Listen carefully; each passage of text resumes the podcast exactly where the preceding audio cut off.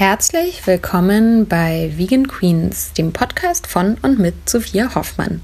Heute gibt es ein bisschen eine außergewöhnliche Folge, bei der ich wieder ein bisschen alleine vor mich hin quatsche. Und das Ganze hat auch einen Hintergrund. Ich bekomme immer wieder sehr, sehr viele Nachrichten von Leserinnen, von Hörerinnen und äh, freue mich da auch total drüber. Und da geht es ganz oft darum, dass die von mir Tipps haben wollen zu verschiedenen Themen. Ähm, am besten einen Kaffee trinken, um mal so zu quatschen. Also da geht es zum Beispiel darum, wie kann ich Kochen zu einem Beruf machen oder wie kann ich meinen eigenen Podcast starten, wie schreibt man eigentlich ein Kochbuch oder wie baut man sich einen Blog auf und so weiter und so fort. Und ich finde das natürlich super cool, und freue mich da sehr über dieses Feedback. Aber es ist halt leider so, und das ist jetzt gar nicht irgendwie zynisch oder arrogant gemeint, wenn ich mit jedem einen Kaffee trinken gehen würde, der mir da so schreibt, plus die Leute in meinem sozialen Umfeld, denen ich auch dringend mal wieder einen Kaffee gehen sollte oder auch in einem beruflichen Kontext, dann ist die Liste der Coffee Dates, die ich äh, dann hätte in nächster Zeit, einfach so lang, dass ich wahrscheinlich bis Ende des Monats durchgehend nur Kaffee trinken gehen könnte. Ihr wisst, was ich meine. Ich liebe Kaffee, aber ich schaff's einfach nicht. Es ist, und ich muss sagen, es ist für mich auch so, ich bin jemand, der in, im Englischen sagt man People Pleaser. Ich will immer gerne helfen und gerne irgendwie erreichbar sein, aber ich mache mir dann auch selber so einen derben Stress und denke so, ich muss jede E-Mail sofort beantworten und jede Nachricht und ich kann einfach nicht. Ich schaff's nicht. Und ich weiß, es ist ein totales Luxusproblem und ich freue mich wirklich ungemein, dass das, was ich mache, offensichtlich viele Leute inspiriert und vielen Leuten gefällt. Ich frage mich dann immer, wie es ist, wenn man Hunderttausende von Followern hat, dann wird sich das auch multiplizieren. Wie dem auch sei, um auf den Punkt zu kommen. Ich mache jetzt, habe ich beschlossen, einfach ja, zwei bis drei Podcast-Folgen zu dem Thema und die könnt ihr euch dann zu Hause anhören und ich hoffe, es liefert ein paar Antworten und ist vielleicht auch in irgendeiner Form inspirierend. Und heute geht's los mit dem ersten Teil, wo es einfach darum geht, wie kann ich Kochen zu einem Beruf machen. Viel Spaß damit!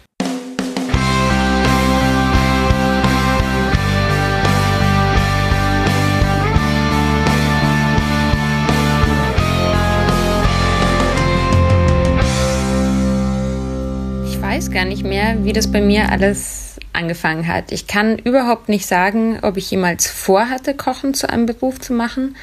Wenn ich heute zurückblicke, dann würde ich sagen, es gab schon immer Anzeichen dafür, dass mir das Thema sehr viel Spaß macht. Ich habe als Kind, gut, äh, ja, oder ich, ja, schon fast Teenager, so mit zwölf, habe ich einen äh, Bistrotisch bekommen. Ich fand das wahnsinnig schick damals mit so einem gusseisernen Fuß und einer Marmorplatte. Und der erste Gedanke, der mir gekommen ist zu so einem Bistrotisch, war, äh, mein, mein Zimmer in ein Restaurant zu verwandeln und Restaurant zu spielen. Und dann habe ich eine Karte entworfen und habe wirklich dann äh, meine Eltern und Freunde und alle gezwungen, dort äh, ins Restaurant zu gehen und habe für die gekocht.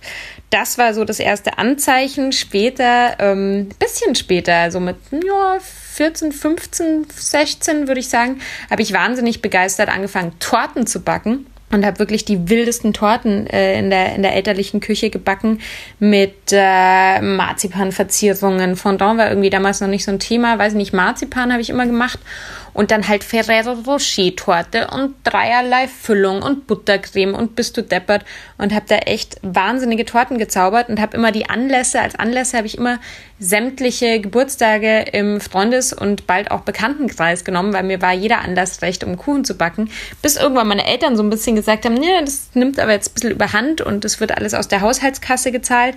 Und mir irgendwie sagten, ich muss das zukünftig von meinem eigenen Taschengeld zahlen, die Zutaten, dann hat es wieder so ein bisschen abgeebbt, die Tortensucht. Und nicht unwesentlich später war dann wirklich mein erster Job, also während ich noch auf dem Gymnasium war, habe ich als Pizzabäckerin angefangen bei einem Pizzaservice, der jetzt nicht so super war, aber ich fand es total toll, diese Verantwortung zu haben, um Pizza zu backen. Ich war da 17, eigentlich noch äh, ja, minderjährig. Das habe ich dann so zwei Jahre gemacht, 17, 18, 19 sowas und fand das total gut, aber ich habe Kochen damals nie in Betracht gezogen als einen Hauptberuf. Ich wollte damals unbedingt was Cooles werden.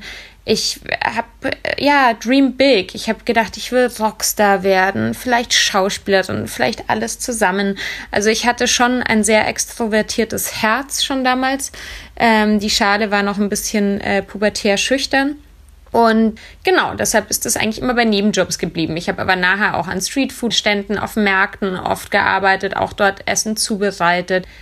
Ich habe damals nicht direkt in Restaurantküchen, also außer die Pizzabäcker-Geschichte, sondern dann eher so, das waren dann eher so Catering-Firmen oder als ich dann nach Wien gezogen bin, habe ich in einem Feinkostgeschäft mit Catering gearbeitet. Ja, ich hatte immer irgendwie Essen in der Hand äh, über die Jahre und habe dann wirklich äh, im Zeitraum von 20 bis 30 unglaublich viele Sachen ausprobiert. Also ich habe ähm, Ah ja, das ist vielleicht auch noch interessant. Ich habe ja mein Studium geschmissen. Ich habe nach dem Abitur sehr unmotiviert angefangen, Soziologie zu studieren, weil das meine damals beste Freundin studiert hat und ich nicht wusste, was ich machen soll. Ich hatte mich an einer Kunstakademie beworben, weil ich eigentlich äh, Künstlerin werden wollte. Die haben mich nicht sofort genommen. Dann habe ich komplett aufgegeben, habe mich auch nie wieder woanders beworben. Gut, dass ich in irgendeiner Form kreativ war, das hatte sich damals schon äh, deutlich abgezeichnet.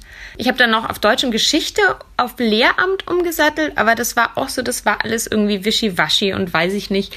Und dann habe ich es irgendwann hingeschmissen, weil ich mich auch an der Uni irgendwie nicht wohl gefühlt habe. Ich war so voller Lebensdrang, voller Tatendrang, die Geisteswissenschaften, das war mir alles zu, zu trocken und es war auch so, weiß ich nicht, das war noch so vor, äh, vor der Studienreform, da war das alles so schwammig und man, es war total schwierig, sich zu äh, erschließen, welche Vorlesungen man belegen musste. Es war alles, es war so eine Welt, in der ich mich nicht zurechtgefunden habe. Und dann habe ich mit 20 ähm, das Studium abgebrochen und habe eine Friseurlehre begonnen und auch zu Ende gemacht. Fand es eine Spitzenidee damals, habe mich natürlich auch so für Make-up interessiert und für alles, was glitzert und dachte, das ist cool, damit kann ich überall äh, jederzeit Geld verdienen.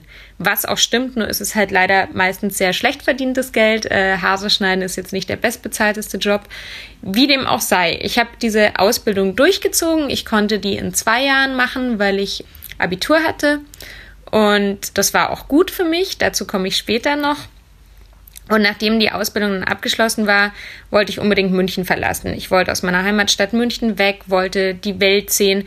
Bin damals mit Absicht nicht nach Berlin gezogen, weil irgendwie, das war so in Anfang der 2000er, da sind alle nach Berlin gezogen. Ich kannte eine WG, die geschlossen nach Berlin gezogen ist. Ich dachte so, na, ich bin irgendwie cooler. Ich dachte, ich war sehr damit beschäftigt, möglichst cool zu sein mit Anfang 20, ihr merkt schon.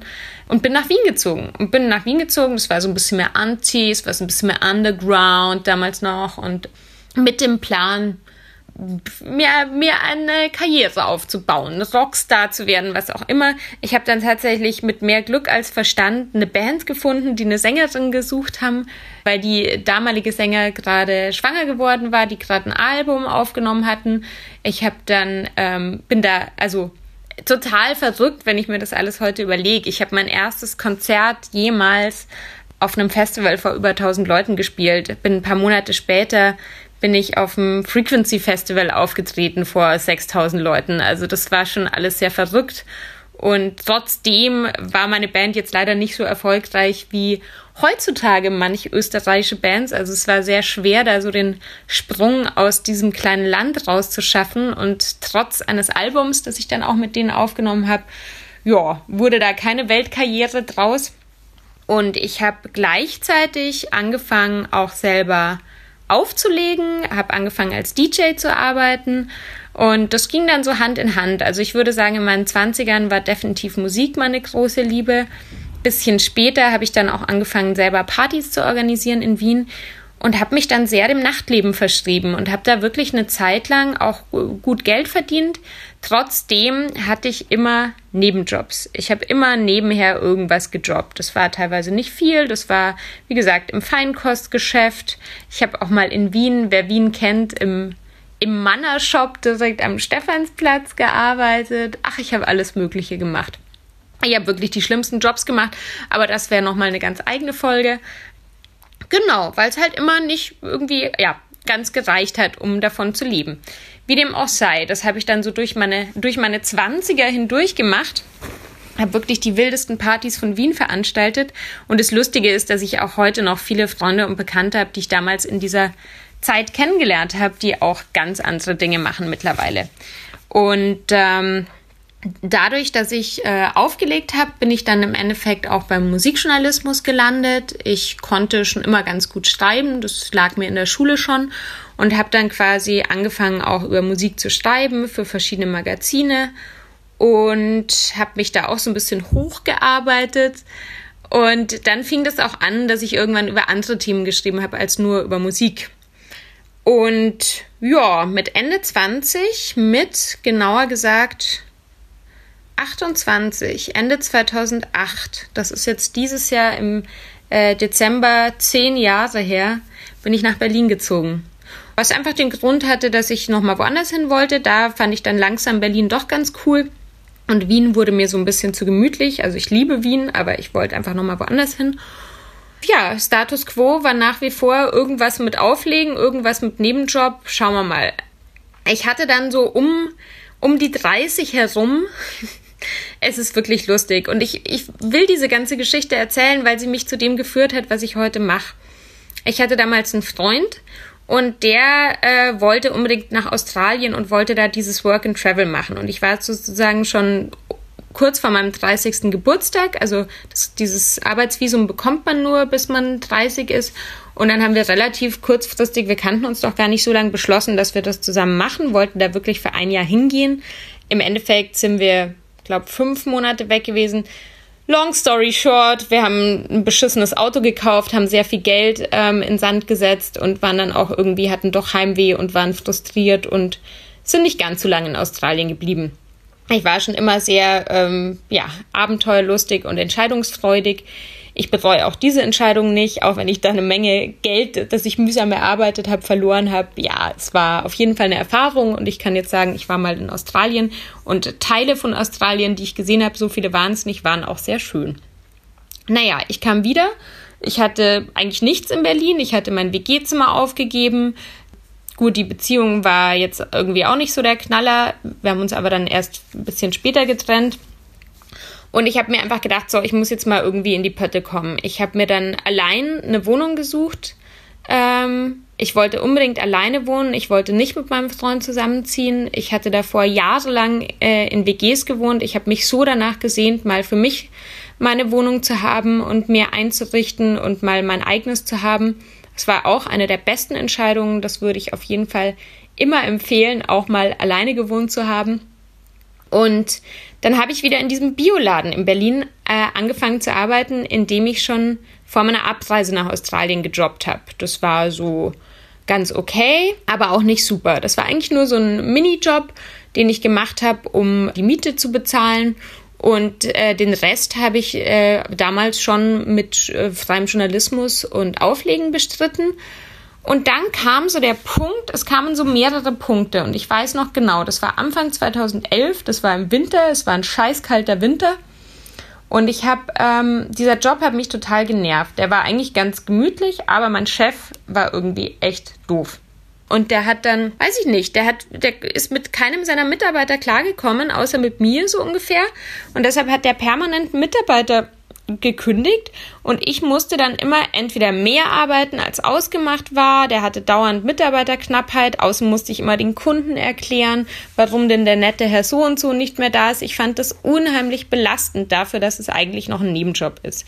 Und das Phänomen kennen ja ganz viele Leute, die eigentlich was anderes machen so wollen und nur einen Nebenjob haben, um irgendwie die Miete zu verdienen, dass dieser Job ihnen viel zu viel Energie raubt. Und so war das auch bei mir.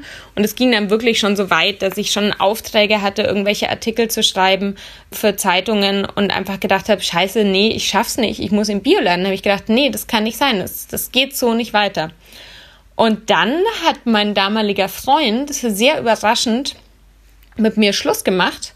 Ähm, also ich hatte überhaupt nicht damit gerechnet und ich war schockiert, traurig, verwirrt und habe aber dann irgendwie an dem Tag im Affekt beschlossen, hey, wenn sich jetzt mein Leben eh schon äh, grundsätzlich ändert, dann kündige ich jetzt diesen Job. Und dann habe ich an demselben Tag meinen Job im Bioladen gekündigt, hatte anschließend ein langes Telefonat mit meiner Mutter, kann ich mich noch erinnern, habe ihr auch wirklich lang mit ihr geredet, weil meine Eltern haben mich immer sehr unterstützt in allem Kreativen, was ich gemacht habe, aber ich hatte nie irgendwie mitbekommen, dass es auch funktionieren kann, dass man von so einem kreativen Beruf leben kann. Und damals gab es sowas wie hauptberufliche Blogger kaum oder wie Influencer. Also das war für mich sehr abstrakt. Ich habe einfach nicht gewusst, was mein Beruf sein soll oder werden soll. Und dann habe ich einfach gedacht, so, ich muss es jetzt probieren. Ich muss jetzt probieren, mich selbstständig zu machen. Und habe das dann eben mit Aufliegen und mit äh, freiem Journalismus gemacht, was wahrscheinlich auch nur in Berlin funktioniert, wenn man eine sehr günstige Miete hat. Ja, meine Eltern haben mir zwischendurch immer mal wieder ein Darlehen gegeben für die Miete. Und so habe ich mich dann da reingefuchst. Und das hat dann erstmal auch wirklich funktioniert, weil ich einfach gemerkt habe, diese Freiheit zu haben, keinen blöden Nebenjob mehr machen zu müssen, gibt mir auch diese Motivation, mich wirklich hinzusetzen und zu Hause zu arbeiten und meine Artikel zu schreiben und das alles durchzuziehen und auch irgendwie, ja, diese, diese Disziplin aufzubringen. Und dann weiß ich noch, das war auch Anfang 2011, hatte ich ein, ein Treffen mit einer Bekannten. Das ist die Katja Henschel, die einen ganz bekannten Blog macht. Der heißt Travelets, ist, glaube ich, einer der größten Reiseblogs überhaupt weltweit. Ein Reiseblog für Frauen. Und die ist auch Fotografin und ähm, von der habe ich mir so ein Coaching geben lassen. Und die meinte damals zu mir, mach doch einen Blog. Und ich war so, also ich wollte einfach nur mal so ihre Meinung hören, weil ich dachte so, die ist tough, die ist selbstständig, die macht das alles irgendwie. Und ich konnte mir unter Blog echt nicht viel vorstellen. Ich konnte mir nur irgendwie so Street-Style, Modeblog, keine Ahnung. Und ich habe dann einfach rumgebastelt und habe im Sommer 2011 meinen Blog gestartet. Der hieß damals O Sophia, mittlerweile äh, heißt er einfach sophiahoffmann.com. Und ein Teil von diesem Blog war von Anfang an Essen, aber nicht das Hauptthema. Das war einfach so, das war halt auch was, was mich interessiert hat, aber nur ein Teil davon. Ich habe da einfach alles irgendwie reingepackt, was mir an kreativem Output eingefallen ist. Es war so ein bisschen eine öffentliche Therapiestunde, manchmal tragisch, manchmal lustig, keine Ahnung. Aber es hat wirklich, es hat irgendwie, es gab Follower, es gab Leute, die es gelesen haben. Das waren am Anfang sehr wenige, aber ich war trotzdem sehr begeistert, wenn ich irgendwie auf Facebook 300 Likes hatte für meine Seite und so.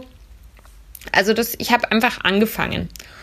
Und dann hat sich langsam dieses Thema Essen da so rausgeschält. Also ich habe immer wieder Foodposts gemacht. Ich habe dann irgendwann auch angefangen, mein Rezept reinzustellen.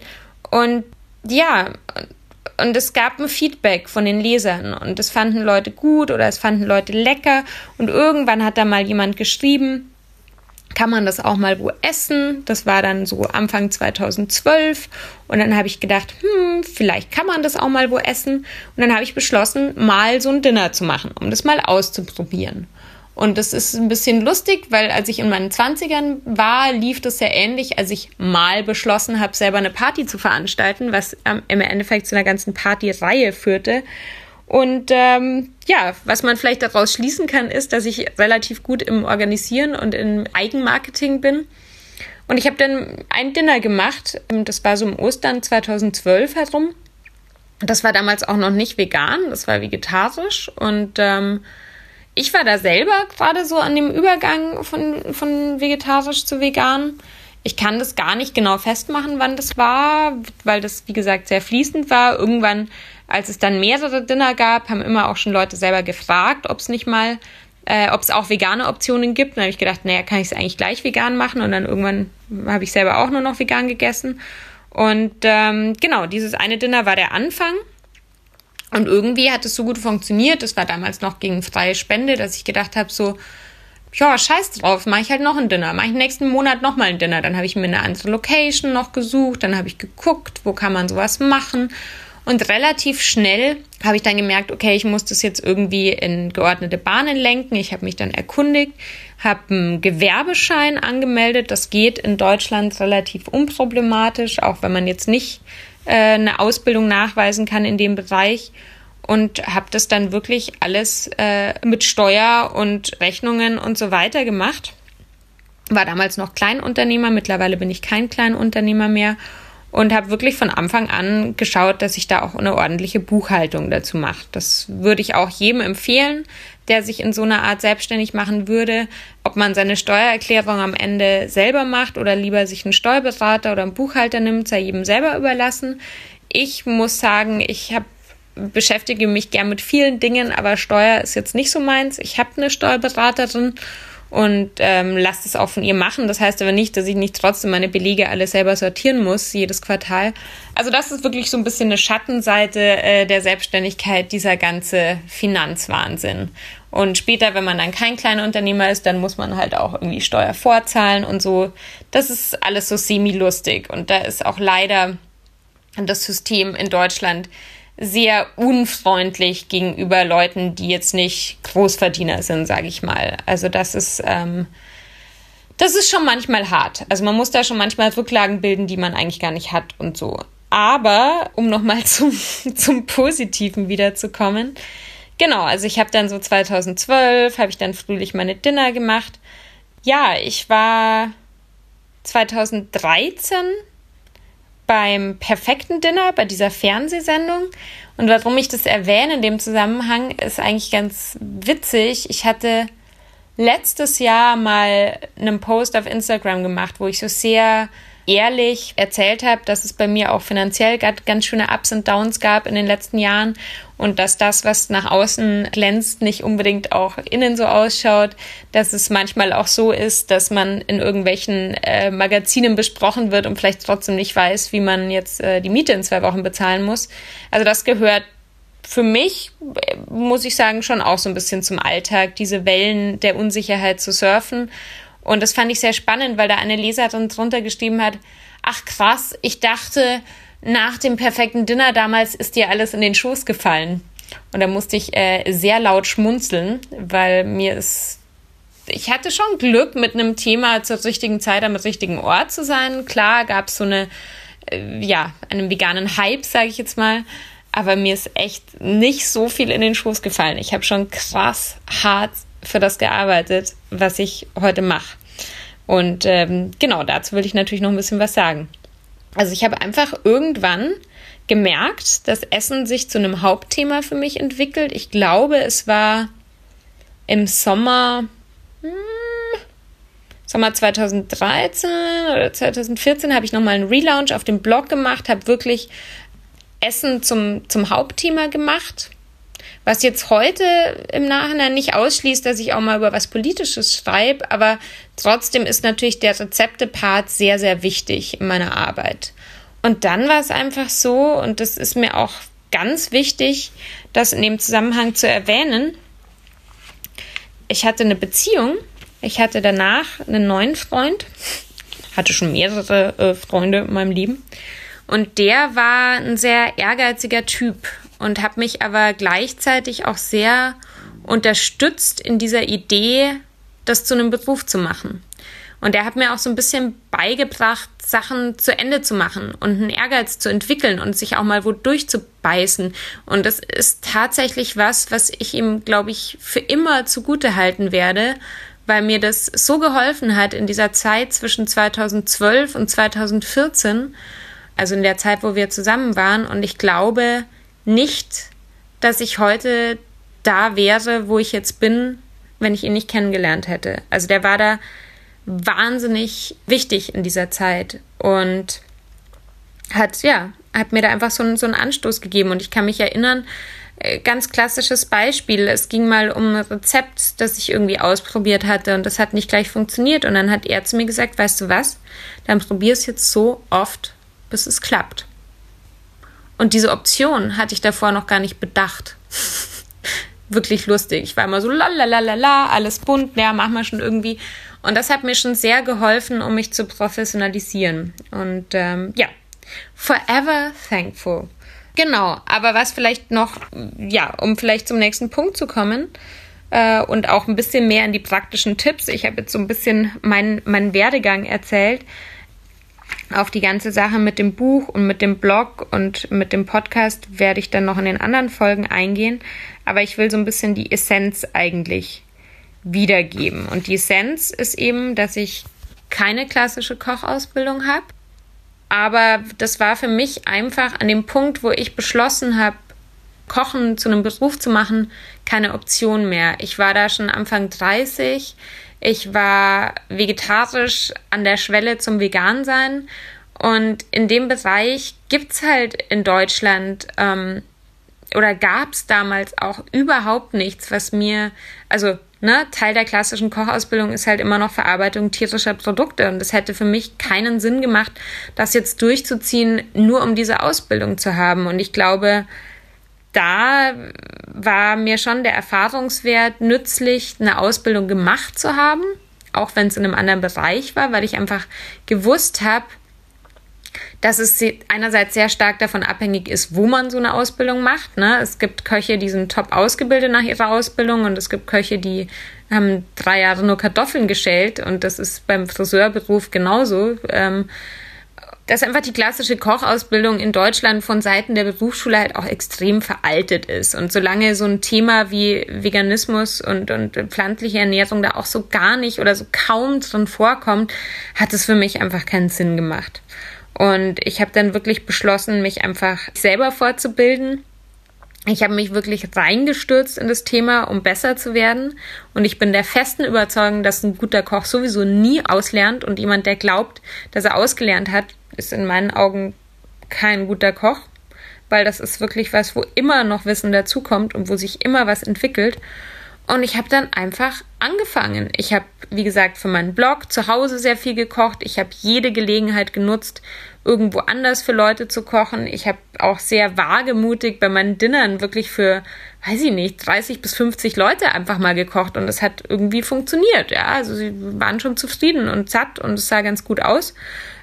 Anfang 2014 hat dann meine äh, Ex-DJ-Kollegin Nina in äh, Neukölln bei mir um die Ecke mit ihrem Mann zusammen das Let It Be eröffnet, ein veganes Lokal. Und das ist natürlich sehr lustig, dass die auch von der Musik ihren Weg in die Gastronomie gefunden hat. Und da habe ich am Anfang ganz viel mitgearbeitet. Also da habe ich wirklich, ich glaube, drei Schichten die Woche in der Küche gearbeitet, habe ihr wirklich geholfen, auch die Rezepte mitzuentwickeln. War, war da immer irgendwie am Start. Wir haben Brunches veranstaltet, wir haben weiß ich nicht. Also wir haben da jeglichen Blödsinn gemacht. Ich war da sehr im Entstehungsprozess dabei und das war auch super spannend. Ich habe dann auch in dem Jahr ein Praktikum in der Bäckerei eines Freundes gemacht, habe mir da die Nächte um die Ohren geknetet und gelernt, Brezeln zu formen. Ähm, ich habe bei Boris Lauser, einem ganz tollen äh, Raw Vegan Chef, einen Workshop gemacht, genauso bei Laura Villanueva von Tausendzünd die ich auch schon mal in der Podcast-Folge zu Gast hatte. Hab ganz viel gelesen, hab ganz viel geguckt, geguckt, zuge zugehört und einfach gekocht, gekocht, gekocht und nicht mehr aufgehört. Und das würde ich einfach jedem empfehlen. Also wenn ihr euch in der pflanzlichen Küche zu Hause seht, es gibt mittlerweile ähm, es gibt das Plant-Based Institute mittlerweile, wo auch ähm, Boris Lauser und äh, Stina Spiegelberg und Sebastian Kopien dabei sind und Nico Rittenau. Das kostet. Das halte ich durchaus für eine gute Investition, wenn man das Geld zur Verfügung hat und da Bock drauf hat. Aber es gibt in Deutschland sonst eigentlich noch so gut wie nix, ähm, sich da groß fortzubilden. Und ich, ja, ich würde einfach sagen, fangt irgendwo an. Ähm, sucht euch einen Job, wo ihr wirklich beim Salatwaschen anfangt, euch hocharbeitet, schnippelt. Es gibt genügend Gastronomie, wo man auch ohne äh, Ausbildung sein kann. Ähm, aber passt auch auf, wo ihr hingeratet. Also wenn ihr in einer klassisch strukturierten Küche seid, wo irgendwie sexistische Bemerkungen an der Tagesordnung sind, dann kündigt auch wieder, beschwert euch, lasst euch nicht jeden Scheiß gefallen. Und ich glaube im Nachhinein, ich habe mich in den letzten Jahren so viel damit beschäftigt, warum es eben so wenig Frauen in der Gastronomie gibt. Und ich glaube, es gibt auch einfach ganz viele Frauen, die das, die bewusst diesen klassischen Weg nicht gehen, weil sie keinen Bock drauf haben. Weil natürlich dieser Ruf auch schon da ist. Ich hoffe, dass sich das langzeitig ändert, aber man muss sich auch nicht jeden Scheiß antun. Ich glaube, das ist eine ganz wichtige Erkenntnis. Man kann auch einen Scheißjob jederzeit kündigen. Ja, was war jetzt die Essenz? Die Essenz war, man kann viel sich selber beibringen. Es gibt mittlerweile auf YouTube für alles ein Video, ob jetzt Knife Skills oder wie fülle ich ein ähm, Hefekloß oder also ich habe mir viele Sachen auch wirklich so erarbeitet und dann halt üben, üben, üben, ne? Und dann machst halt die Pasta 20 Mal und dann kann man sie.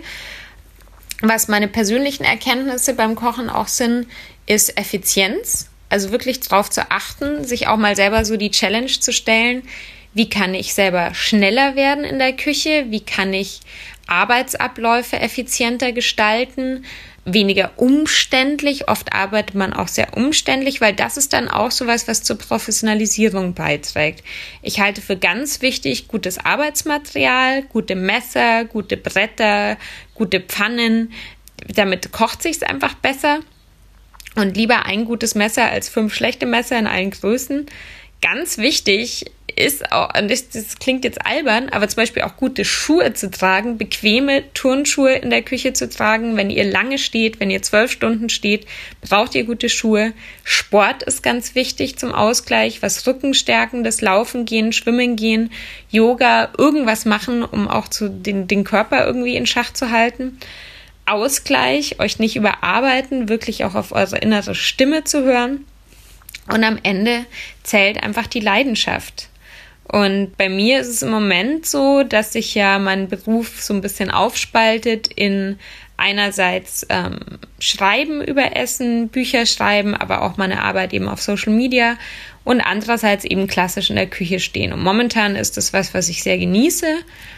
Auch wenn ich in der Zukunft vorhabe, noch mehr in der Küche zu stehen, will ich mir eigentlich das Schreiben immer irgendwie erhalten.